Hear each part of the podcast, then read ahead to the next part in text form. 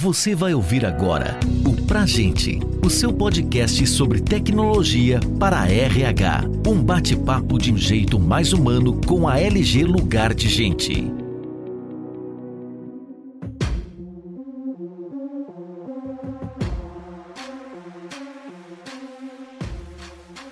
Está no ar mais um episódio do podcast Pra Gente. Eu sou Sátila Silva, gerente de planejamento na LG Lugar de Gente, e hoje nós recebemos João Paulo Ferreira Machado, auditor fiscal do trabalho e coordenador geral de governo digital e trabalhista. Seja bem-vindo, João Paulo. Olá, Sátila. Olá a todos que estão nos ouvindo. Um prazer estar com vocês aqui para falar um pouco sobre o nosso dia a dia de RH, departamento pessoal e social, legislação trabalhista e os assuntos correlatos. Muito assunto mesmo, hein, João Paulo? O tema do bate-papo de hoje é justamente o RH de olho na legislação em 2023. Então, vamos começar com certeza, temos bastante assunto para debater. João Paulo, antes de começarmos a conversar sobre as perspectivas relacionadas a 2023, eu gostaria de fazer uma retrospectiva. O que estava previsto para 2022 e se concretizou até o momento? No início de 2022, a gente não tinha uma expectativa significativa de grandes mudanças normativas. Nós passamos dois anos, 2020 e 2021, com uma série de inovações na norma trabalhista, mas especialmente inovações temporárias para atender o período de calamidade pública e da pandemia, enquanto a situação se agravou no país. Mas para 2022 não havia essa perspectiva. Porém, durante o andamento do processo é, legislativo e das ações governamentais, tivemos várias medidas provisórias que impactaram, sim, no dia a dia do RH, do departamento pessoal, e que foram convertidas em lei. Uma delas, a primeira que eu cito, a medida provisória 1107, e alterou o vencimento do fundo de garantia do dia 7 para o dia 20, a partir da entrada do FGTS digital. Essa alteração ainda não está valendo, porque o FGTS digital só tem previsão de entrada para 2023, mas a lei já foi aprovada, né? então era a medida provisória 1107, foi convertida na lei 14.438, e com isso nós já temos garantido que quando o FGTS digital entrar, o vencimento do recolhimento se passa do dia 7 para o dia 20, imediatamente para todos os obrigados ao recolhimento. Então, o empregador doméstico, o MEI, o segurado especial que hoje recolhe em DAI, também terão essa alteração acontecendo apenas na entrada do FGTS digital. Uma todos... preocupação, né, João Paulo, Isso. das empresas com relação a essa divergência de prazos. Exato. Para não haver divergência de um recolhe num momento, outro no outro momento diferente, a norma trouxe de forma bem clara e, e, explícita de que para todos a alteração se dá apenas na entrada do FGTS digital. Porque em tese, tecnicamente, era para os que já têm o recolhimento em DAI, poderia fazer a alteração antes. Mas isso geraria um descasamento das informações, então optou-se por manter tudo com alteração apenas na entrada do FGTS digital. Dessa medida provisória, além disso, a única alteração que impacta na, no dia a dia do RH e do departamento pessoal foi a criação da penalidade pela falta de anotação em carteira, que estava um vácuo na lei desde 2019 e foi então criada a penalidade, artigos 29A e 29B da CLT. Além dessa medida provisória, nós tivemos a medida provisória 1109, que também foi convertida em lei recentemente, que cria como permanente aquelas medidas usadas durante a pandemia, mas apenas em casos de calamidade pública reconhecidas por uma das esferas governamentais e também além dessa calamidade reconhecida, precisa de um ato do Ministério do Trabalho estendendo as medidas para aquela localidade. Então, um exemplo de um município que tenha uma situação de calamidade pública, como aconteceu esse ano, por exemplo, com Petrópolis, e se o Ministério do Trabalho entender que naquela situação cabe a utilização dessas medidas, haverá então a possibilidade. Não é nada que aplica-se de imediato, depende então de uma situação de calamidade pública, seja ela estadual, municipal, distrital ou federal, e o reconhecimento dela para a aplicação dessas medidas. E que medidas são? Aquelas que tivemos na pandemia, como, por exemplo, a possibilidade de suspensão de contratos, redução de jornadas, com recebimento de benefício emergencial, a situação de banco de horas especiais, antecipação de férias, antecipação de feriados, enfim, aquelas medidas exatamente que a gente tinha durante a vigência das medidas provisórias 927 e 1046 na pandemia. A outra medida provisória que impactou bastante no aspecto relacionado ao nosso dia a dia é a medida provisória 1108, que trata do teletrabalho e também foi recentemente convertida na Lei 14.442, que nos traz uma, uma alteração nos regramentos relacionados ao teletrabalho. E, além do teletrabalho, essa medida provisória tratou um pouco sobre a questão do pagamento da alimentação regulamentando algo que já estava na CLT, no 457, parágrafo 2 da CLT, mas agora ela vem trazendo de forma mais clara a impossibilidade do uso do recurso pago para auxílio alimentação ou refeição em outra utilidade que não seja exclusivamente para alimentação e refeição, inclusive trazendo penalidades que variam de 5 mil a 50 mil reais, tanto para o empregador quanto para o comerciante que vender outro produto que não seja aquele ali que deve ser vendido, alimentação ou refeição, utilizando-se desse tipo de benefício.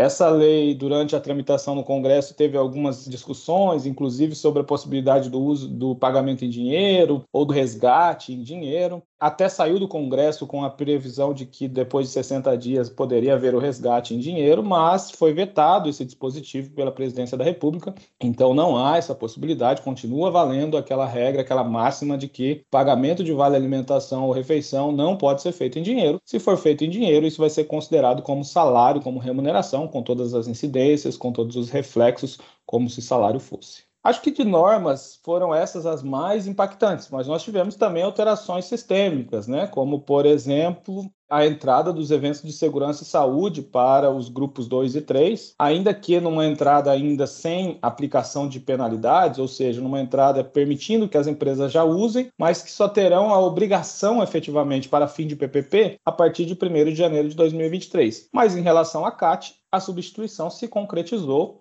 no mês de janeiro desse ano para os grupos 2 e 3. Em 2021 já tínhamos a substituição da CAT para o grupo 1. E por fim, em relação a, a entradas sistêmicas, nós tivemos é, no mês de agosto a entrada da folha de pagamento para o grupo 4, que é o grupo de órgãos públicos e entidades internacionais, que passaram a enviar ao E-Social as suas informações de remuneração. Neste momento também se concretizou uma, uma substituição em relação à CAGED, anotação em carteira e livro de registro, para esse grupo, porque havia a previsão de que a substituição aconteceria quando da entrada dos eventos de folha. Então, é também uma mudança importante, especialmente para esse grupo de obrigados ao e-social. Assim, o sistema vai caminhando para concretizar todas as fases previstas e a perspectiva é que, final de 2023, tudo esteja já implantado no e-social. Você citou dois assuntos aí bem relevantes: pandemia e teletrabalho, né? Acho que a pandemia nos colocou aí no olho do furacão, mas ela também acelerou bastante a aplicação do teletrabalho. E agora a gente percebe justamente essa movimentação do governo para esclarecer um pouco mais esse novo modelo de trabalho. Como você percebe esse movimento do lado do governo? É realmente uma preocupação que tem tomado conta da administração, especialmente da esfera trabalhista, essa regulamentação, ainda que de alguns pontos, porque muitos pontos são semelhantes, mas havia muita dúvida que a medida provisória 1108, hoje lei 14.442, esclareceu, como por exemplo, havia uma discussão acerca de qual convenção ou acordo coletivo ou feriado a aplicar-se a um empregado que está em teletrabalho. E a medida provisória, agora a lei, trouxe uma alteração lá na CLT, no artigo 75B da CLT, para fazer constar o parágrafo 7 dizendo que aplica-se a esses trabalhadores em regime de teletrabalho as convenções, acordos e feriados, legislações municipais da localidade do estabelecimento da empresa. Então, não é da localidade onde ele está, porque ele pode estar trabalhando em qualquer lugar. A empresa pode ter pessoas em teletrabalho espalhadas pelo Brasil todo. Para todos eles, vão aplicar essas regras da localidade do estabelecimento da empresa. Também houve uma alteração bastante importante em relação a controle de jornada, porque antes dessa norma, havia uma disposição na CLT de que o controle de jornada não se aplicava para empregados em teletrabalho. Mas desde então, havia uma, embora houvesse essa disposição, desde o início, do artigo 75 é, A a E passaram a valer na CLT, essa situação já vinha sendo interpretada de forma que, se a empresa fizesse um controle, então aplicavam-se as regras de controle, ela só não estava obrigada. Mas a, a, norma agora vem trazendo que apenas para os empregados contratados por produção ou tarefa é que não se aplicam as, esse controle. Então, é uma mudança bem significativa, porque o empregado em regime de teletrabalho contratado por jornada é, recebe um salário por 220 horas, por 180 horas, por tantas horas mensais, e a esse empregado se aplicam as regras de controle de jornada como qualquer outro. E a empresa passa, então, a ser obrigada a fazer esse controle, ter esse cuidado. Então, é uma alteração interessante também, que antes era de uma forma e agora é de uma forma bem diferente. Então há essa preocupação de regulamentação. A medida provisória, né, a lei agora trouxe esse regulamento porque havia um vácuo muito grande mas ainda assim há situações que, com o passar do tempo, precisarão ser novamente revisitadas ou esclarecidas, seja por meio de norma legal, seja por meio de alguma norma infralegal. Mas isso, inclusive, o, governo se preocupa também porque tem que regulamentar para a iniciativa privada, mas também na, na esfera pública se aplicou muito a regra do programa de gestão, de uma forma de trabalho remoto para os servidores públicos. Eu acho que é uma toada que vem uma mudança bem impactante no mundo todo, né? Então não tem como a gente ser diferente, porque a perspectiva aí para o trabalhador hoje em dia muitas vezes é mais interessante o teletrabalho ainda. Ele não está preocupado às vezes, ah, se eu for do trabalho presencial posso ter talvez uma remuneração melhor uma ascensão profissional, mas ele tem uma preocupação, às vezes, de uma qualidade de vida, de uma situação de não ter desgaste com o trânsito, de você ter condição de ficar mais próximo da família. Então, acaba que o trabalho remoto é uma modalidade, inclusive, muito atrativa para as empresas manterem talentos e conseguirem melhores profissionais que não precisem se deslocar e possam trabalhar à distância. Com certeza, e essas regrações ou esclarecimentos por parte do governo trazem maior segurança até mesmo para o próprio RH com relação à aplicação das suas políticas também. Isso é fundamental. E nós estamos vivenciando um momento bastante agitado, né? Temos aí a eleição, economia, uma fase mais otimista com relação ao fim da pandemia, e tudo isso impacta de alguma maneira o trabalhador, o empregador e o RH. Nesse cenário, quando falamos em legislação trabalhista, o que o RH precisa levar em conta para se planejar para o próximo ano?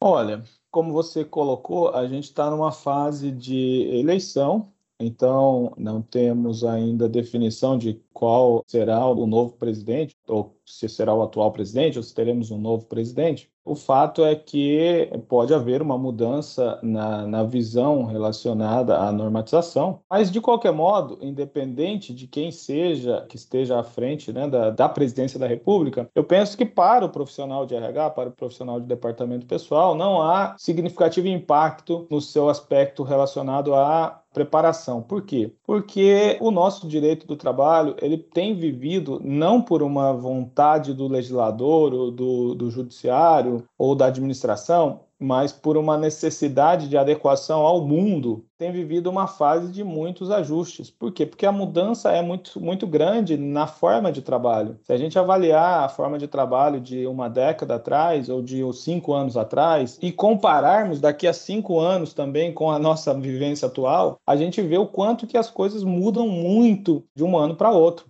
Então, é uma situação que eu tenho dito para todos os profissionais que atuam nessa área, que é preocupação com atualização e preparação, capacitação, é algo que se tornou é, regra no processo do, do dia a dia, porque não tem como não ter mudanças, como não ter alterações, como não ter ajustes, porque a, as revoluções na forma de trabalho são muito grandes. A exemplo do teletrabalho que a gente comentou é uma mudança muito grande, então tem que mudar regramentos, tem que mudar a forma de, de condução, de gestão de equipes, e automaticamente na forma de cumprimento das obrigações. Então, eu penso que, ainda que a gente não tenha hoje, ah, qual, o que, que vai mudar na legislação para 2023? Tem a menor perspectiva, não dá para saber ainda se vai, se não vai, o que, que vai mas o fato é que teremos, sim, como tivemos nos últimos anos, é uma recorrência, necessidade de estudo, de acompanhamento da norma, de estar atualizado, de não deixar achar que ah, eu sempre fiz desse jeito e vou continuar fazendo desse jeito, porque o risco de estar fazendo errado é muito grande. A cada semana que você fica sem informação, você está desatualizado no seu processo de dia a dia. Com relação às alterações às normas, acaba que a gente realmente tem algumas sinalizações, né, como, por exemplo, o governo fez uma pesquisa pública para alteração das normas regulamentadoras ali das NRs de saúde do trabalho, mas alguma, quando se fala do aspecto sistêmico, da operacionalização e prestação das informações das empresas para o governo, acaba que a gente pode ter um pouco mais de previsibilidade. Já houver algumas sinalizações, inclusive, que entrarão em produção ali a partir de janeiro, março de 2023. Então, quais novidades nós temos aí para o RH com relação a E-Social, FGTS Digital e outros temas? Bem colocado, Sátila. E como em relação à norma, a gente não tem como prever, vejam, essas medidas provisórias que tivemos em 2022, elas não estavam nem previstas ao fim de 2021, foram novidades trazidas durante o ano. Então, a gente não tem muito como prever alterações normativas. Mas, em relação ao sistema, realmente, até por uma necessidade prática, há um planejamento muito mais real. E há já sim prevista a entrada de algumas é, novas obrigações, algumas substituições acontecerão pelo E-Social, FDRENF, DCTF Web, FGTS Digital.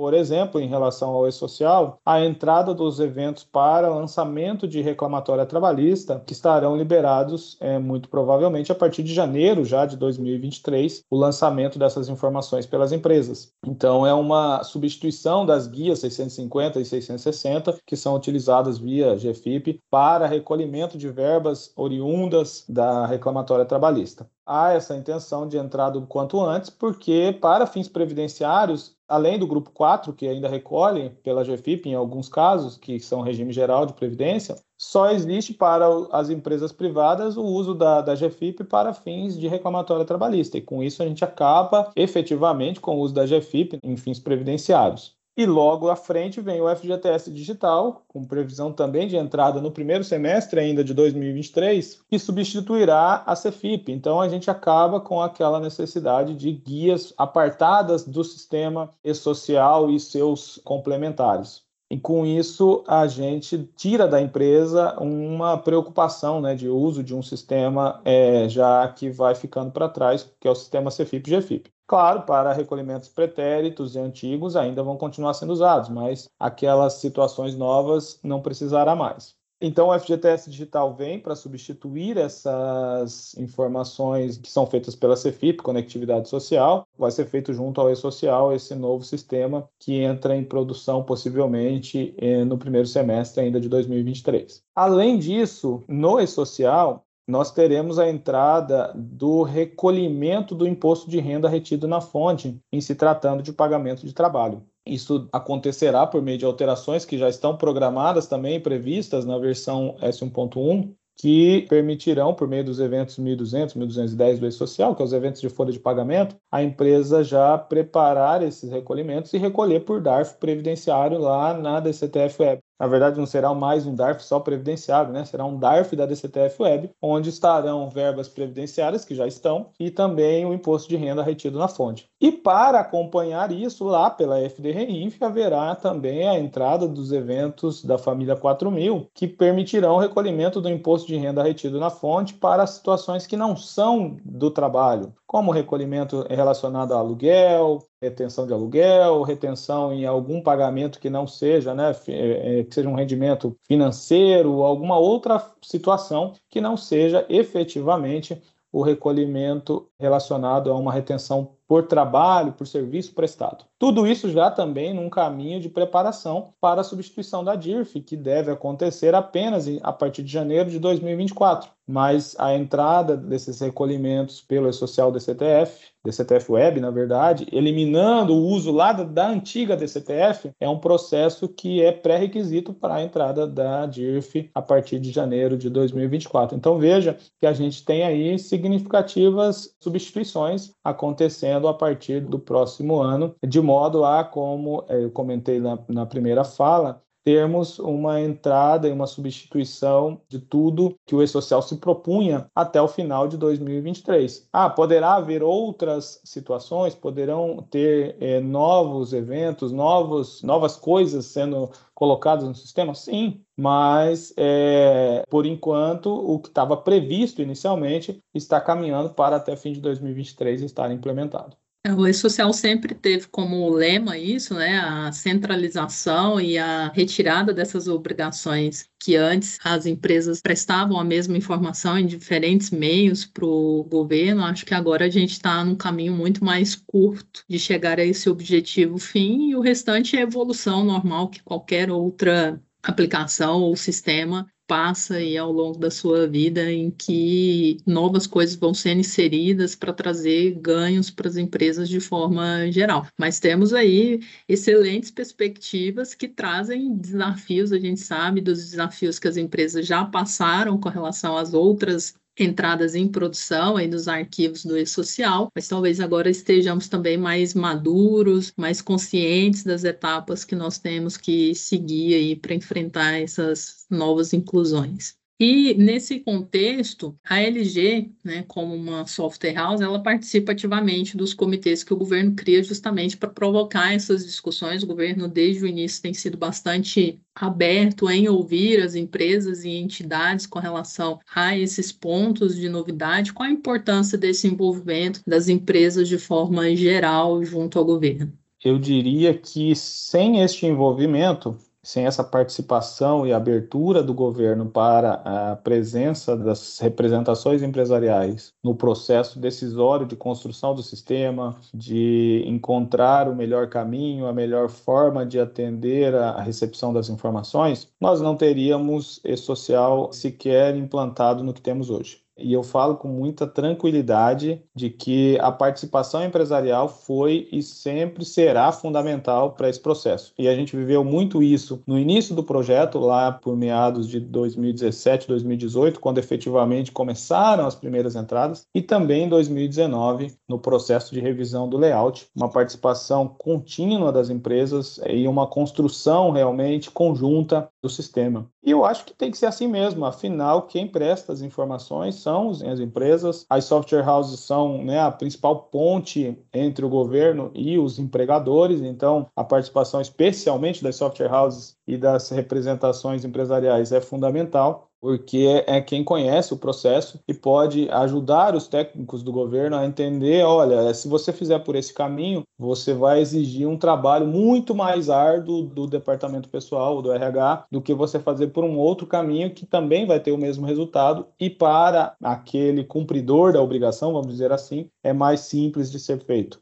Então, essa construção conjunta é importantíssima demais. Preciso agradecer essa ajuda das software houses de trazer, enfim, a, a realidade para que, uma vez o processo for construído é, no sistema top-down, onde o governo diz é assim e pronto, a chance de dar errado é muito maior do que se a construção é feita conjunta, porque a gente tem uma garantia de uma construção adequada. Então, é fundamental e parabéns à LG por estar né, participando desses grupos, por estar aí sempre contribuindo. Isso serve tanto para contribuição para a construção, quanto serve também para que as empresas que vão desenvolver os sistemas possam estar informadas previamente do processo, possam estar preparadas adequadamente para desenvolver os sistemas do modo em que precisam ser feitos e os empregadores então se sintam seguros a utilizar aquele sistema e saber que está adequado e que não vai estar fazendo algo de forma equivocada, até porque muitas vezes o empregador não tem o menor conhecimento da legislação, ele não tem condição de acompanhar todas as legislações. A empresa não é só a legislação trabalhista que ela tem que seguir, são várias situações que a empresa precisa, então ela tem que confiar em quem vai lhe representar em cada uma das suas atividades. É porque a gente tem diferentes públicos de empresas, né? empresas que têm RHs muito estruturados, com dezenas de colaboradores, mas também temos empresas que às vezes têm uma, duas pessoas ali fazendo parte e acompanhar todas essas novidades e todas essas alterações se torna realmente um desafio.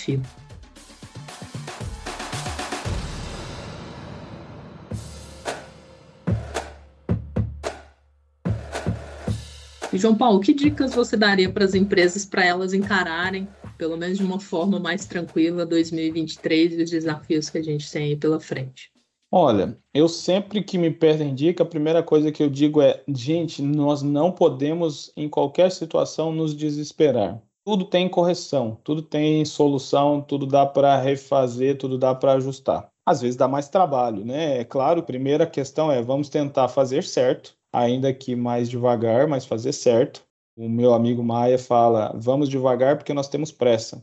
E é bem isso, às vezes você ir devagar é justificativa porque você tem pressa, porque se você correr, você vai ter uma dificuldade ali que vai fazer errado e vai te retardar ainda mais o processo, né? Então, às vezes é importante é, ir devagar, mas fazer da forma adequada. Agora, se aconteceu de fazer errado, é corrigir. É, dá trabalho às vezes? Às vezes dá trabalho, mas tudo tem correção, tudo tem solução. Então, basta não ter desespero, porque o desespero não, não resolve. O que resolve é a gente botar a mão na massa e fazer. E além disso, claro, a preocupação com a atualização. Penso que qualquer profissional hoje, em qualquer atividade, mas na nossa, né, nessa nossa área que aqui estamos falando em especial, o profissional precisa estar atualizado, precisa estar acompanhando as mudanças que estão acontecendo, estar buscando informações tanto do aspecto normativo quanto dos aspectos sistêmicos que vão mudando, porque as mudanças são constantes a gente tem um mundo muito vivo acontecendo. A pandemia trouxe aí reflexos significativos nessa evolução. A gente vê, por exemplo, no aspecto até do governo mesmo, quanto o governo evoluiu em sistemas, em, em atendimentos virtuais. E então o, o profissional no dia a dia precisa estar sempre atualizado para não ficar naquela situação. Ah, eu sempre fiz desse jeito e continuo fazendo desse jeito. A exemplo de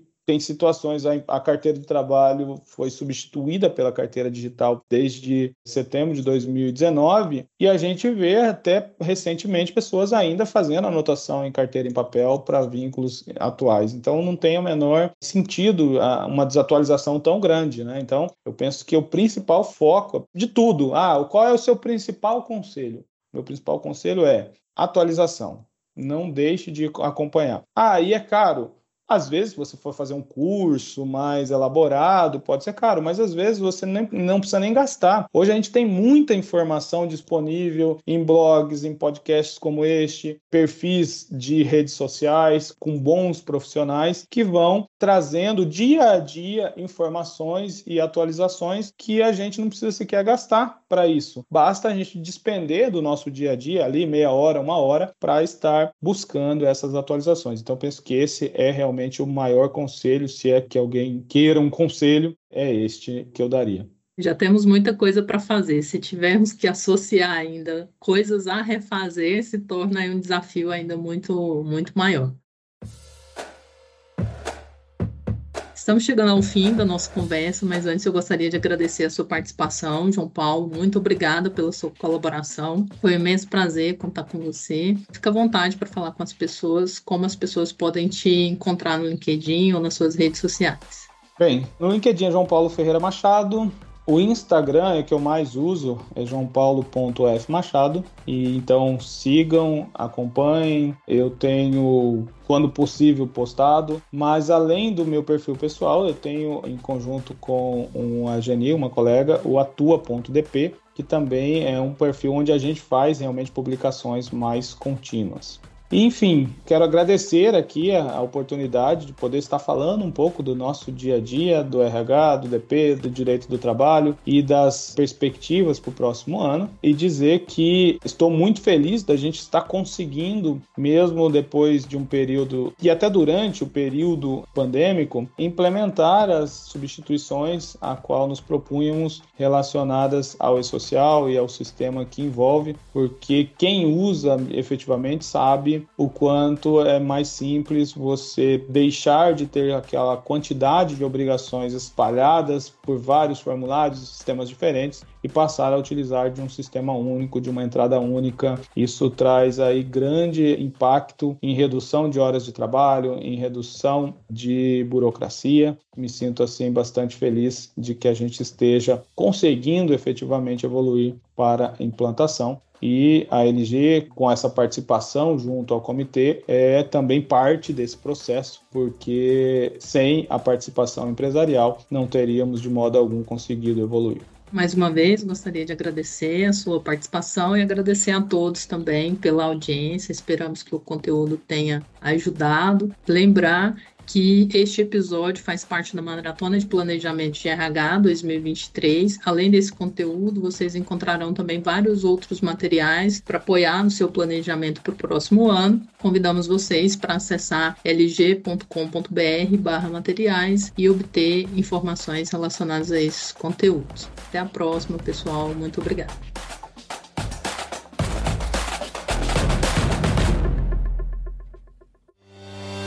Você ouviu o Pra Gente, o seu podcast sobre tecnologia para RH. Saiba mais sobre a LG Lugar de Gente e confira outros conteúdos como esse em lg.com.br.